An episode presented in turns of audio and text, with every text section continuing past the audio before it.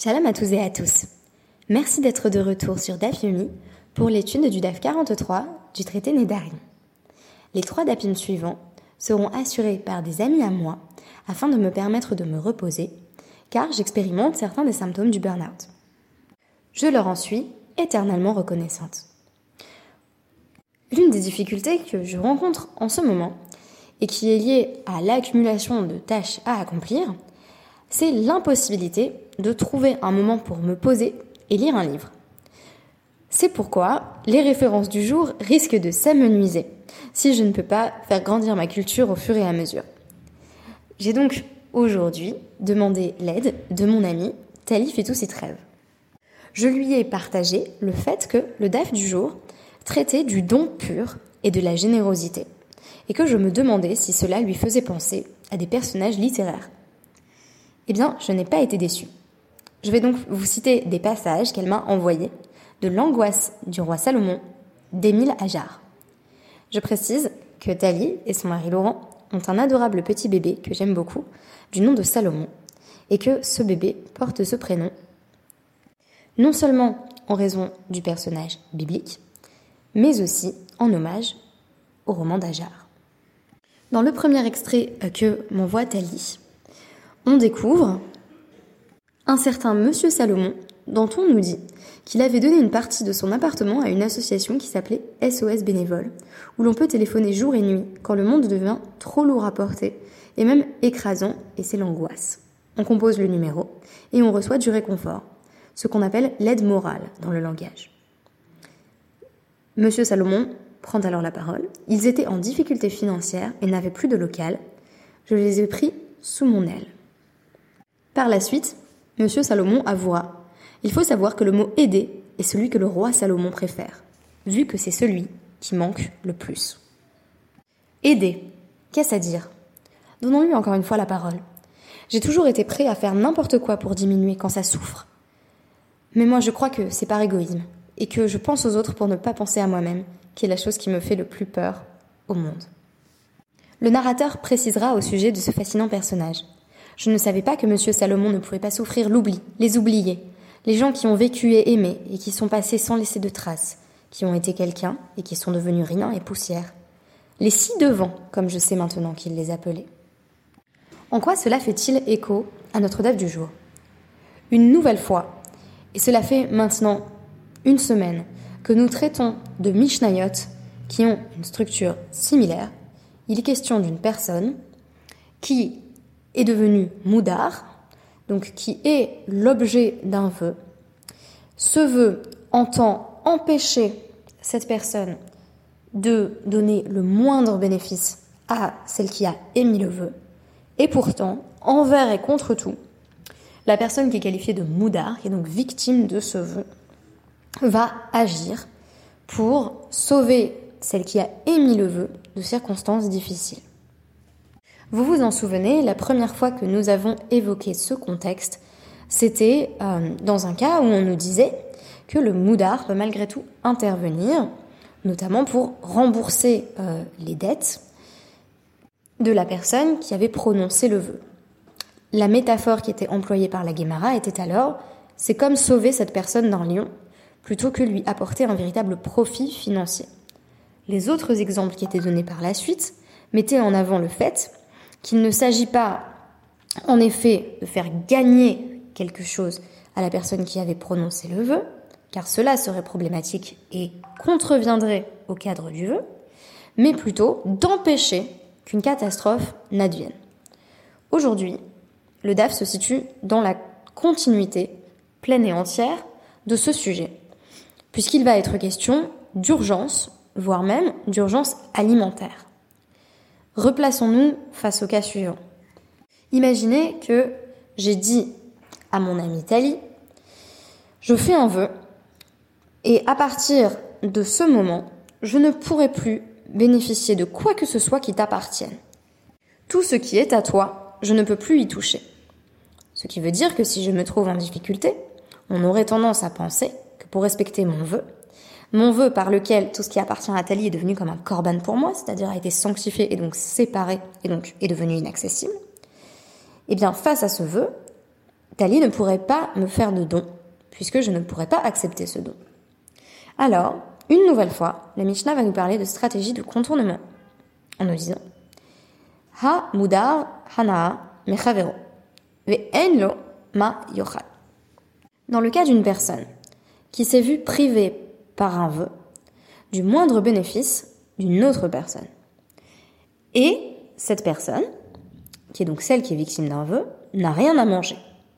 Holer et sel, renvani, veomer.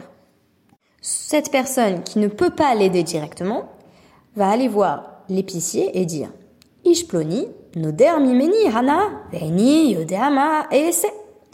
Un tel a fait le vœu que tout bénéfice venant de moi devrait lui être interdit, et je ne sais pas quoi faire. Cette personne est en train de mourir de faim. Vehu notanlo. Et c'est l'épicier qui va aller donner de quoi manger à la personne qui avait énoncé le vœu au départ. Ou va notel misé? Et ensuite, l'épicier va aller euh, se faire payer auprès de la personne qui avait tenté d'aider son ami. On a donc affaire à la situation suivante. Le moudar est cette fois-ci victime non pas du vœu d'un autre, mais de son propre vœu. C'est comme si je faisais moi le vœu que je ne pouvais plus rien recevoir de mon ami Tali, et que il s'avérait ensuite que je criais famine.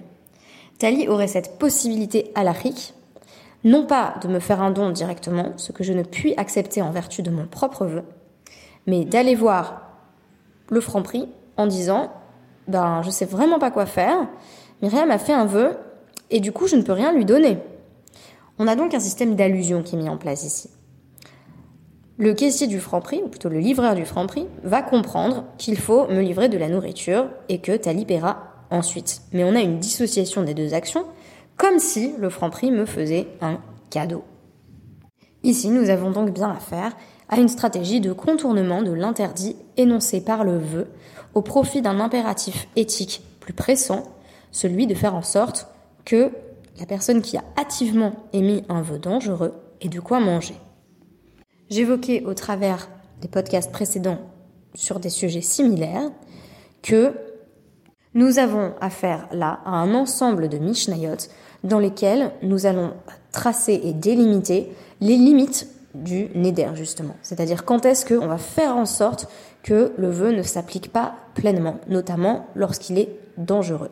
Et c'est peut-être à travers tous ces exemples que l'on est amené à comprendre qu'il est fort imprudent de prononcer un vœu qui peut par la suite nous mettre dans des difficultés euh, financières et même relationnelles remarquables. Nouvelle situation où on a affaire à un don, à une générosité pure venant de la personne dont celle qui a émis le vœu ne peut pas bénéficier. Haya beto livnot, gedero liktsor,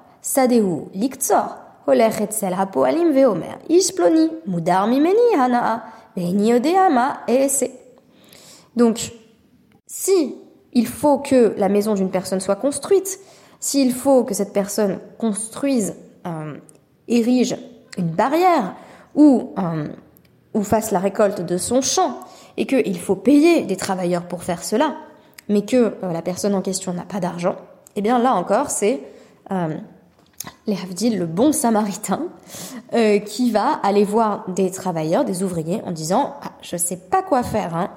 Euh, donc, toujours dans le cas de, moi et Tali, qui permet de bien se représenter euh, la scène. Là encore, j'ai fait un vœu en disant Je ne tirerai plus le moindre bénéfice de Tali, mais je n'ai plus de quoi construire ma maison. Tali va directement voir les travailleurs en disant Ah, c'est embêtant, Myriam a fait un vœu qui fait que je ne peux pas lui donner de l'argent directement. Je me demande quoi faire. Vehen au cinimo. Et les travailleurs vont travailler chez, en l'occurrence, Myriam, ou Vain Venotlin Sacharmise. Et ensuite, ils vont euh, prendre leur euh, salaire, leur rémunération euh, de cette personne que j'appelais le bon samaritain. Donc cette personne particulièrement généreuse qu'on pourrait appeler d'ailleurs dans le cadre de, la tradition juive ou de la littérature française le Monsieur Salomon.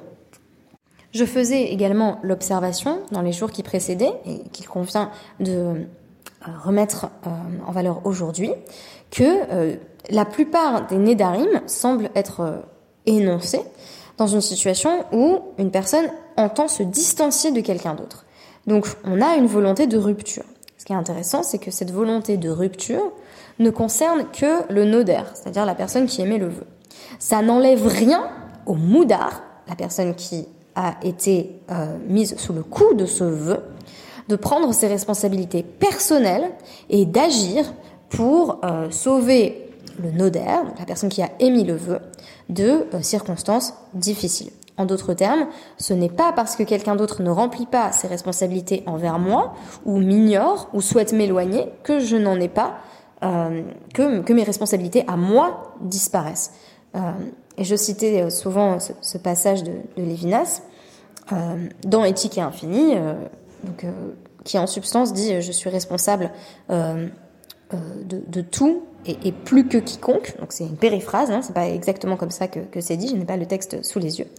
Mais ici, c'est exactement de ça qu'on est en train de nous parler. C'est-à-dire d'une situation où moi j'ai dit je veux plus rien recevoir de toi, Tali, et où Tali goes out of her way, euh, fait des pieds et des mains pour faire en sorte que euh, je puisse construire ma maison et, et récolter euh, euh ma récolte, et euh, pour faire en sorte que j'ai de quoi manger. Nouvel artifice juridique. Hayu mehalchin baderech ve'ein lo ma yochal. Donc, ils sont en train de voyager en chemin. Donc, quand bien même j'ai fait ce vœu en disant je n'aurai plus rien qui vienne de Tali, on marche ensemble. Bah, c'est pas impossible. Hein. Noten, les echad, les shum, matana. Qu'est-ce que euh, Tali fait si euh, je n'ai rien à manger, euh, je n'ai rien sur moi et qu'elle elle a à manger? Eh bien, c'est bien simple. Elle prend une tierce personne, elle lui dit tiens, je te donne ça, et euh, cette tierce personne va comprendre, en vertu de la situation, qu'il faut en gros redistribuer ce cadeau et mm, le redonner donc à la personne qui avait émis le vœu, en l'occurrence moi dans cet exemple. Euh, donc ve hala mutarba. Et ensuite, il est permis de bénéficier du don qui a été fait à une tierce personne. Donc, il est permis à, celle qui avait émis le vœu euh, de euh, prendre ce don puisque euh, Tali n'en est plus propriétaire. C'est passé par une propriété autre qui est celle de cette tierce personne. Mais qu'est-ce qu'on fait s'ils sont tous les deux en chemin et que, bah, concrètement, je meurs de faim mais que Tali ne peut rien me donner? C'est très simple. Maniar al-hasela, o al-hagader veomer, hare hen mufkarin sheichpot. Euh, je pose euh, mon, pique-nique euh, sur un caillou ou sur une barrière et je dis, eh bien, ces aliments sont désormais efker, sont sans propriétaire, que quiconque veuille les prendre vienne et les prenne. Et ve hala notel ve ochel.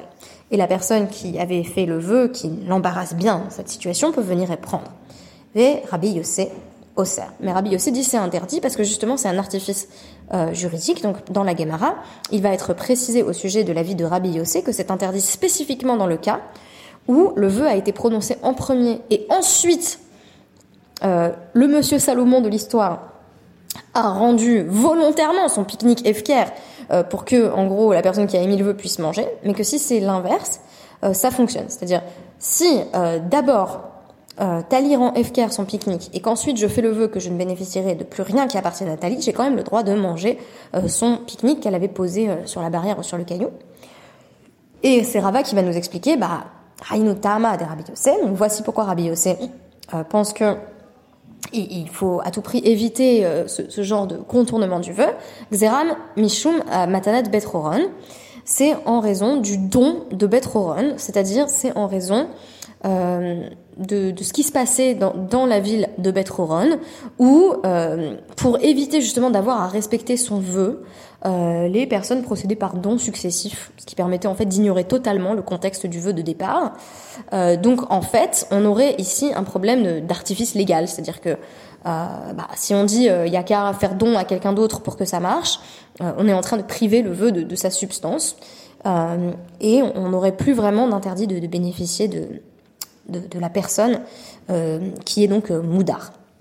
Une question que je me suis posée à la lecture de cette Mishnah, c'est en fait, est-ce que cette Mishnah est en train de nous dire, quand bien même euh, tu as été donc l'objet d'un vœu qui fait que tu ne peux plus en fait aider la personne que tu as en face de toi et qui est en train de mourir de faim ou qui a besoin d'un toit, euh, d'un toit pour, pour pouvoir euh, dormir.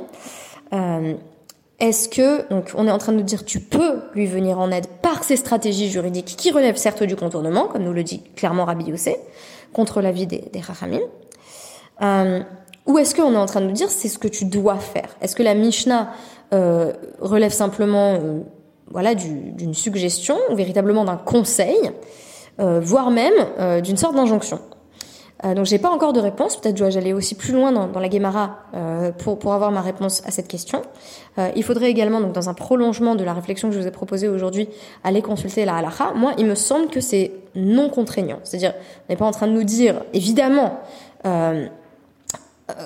quoique, si c'est une personne qui meurt de faim, on, on, peut entendre, on peut entendre le fait que ce soit vraiment en fait une mitzvah euh, pour la personne, euh, donc en fait la personne qui peut pas lui venir en aide. Dans l'exemple que je vous donnais, c'est, c'est Tali vis-à-vis de moi. Donc Tali doit me venir en aide parce que c'est une mitzvah de pas me laisser crever de faim, mais elle peut pas le faire parce que j'ai fait un vœu. Donc on nous dirait tu dois contourner l'interdit, tu dois poser ton pique-nique sur le rocher ou sur la barrière et dire ah ben c'est à personne et du coup euh, comme ça Myriam va pouvoir venir le manger. Je pense que ça peut s'entendre comme ça, ou ça peut aussi s'entendre sous la forme d'un conseil, à savoir, ça serait bien de faire ça. Euh, donc c'est une bonne mida de, effectivement aller au-delà du vœu euh, pour préserver la relation qui semble-t-il a été brisée, ou même sans parler de la relation euh, de façon intrinsèque, pour faire en sorte que la personne qui a émis le vœu, en dépit de ses velléités de rupture, soit sauvée. Je terminerai sur ce sujet par une dernière citation qui m'a été, euh, là encore, fournie par, par Tali Fitoussi-Trèves, que je remercie beaucoup, qui illustre bien euh, l'attitude euh, de Monsieur Salomon face à ce, mot préféré, son, son verbe préféré qui, qui, est aider, et qui est bien illustré, me semble-t-il, dans notre DAF du jour. Nous sommes tous capables de non-assistance à personne en danger, et le plus souvent, nous ne savons même pas de quelle personne il s'agit. Alors quand nous en connaissons une, il faut faire son possible pour l'aider à vivre. Merci beaucoup et on se retrouve dans quelques jours.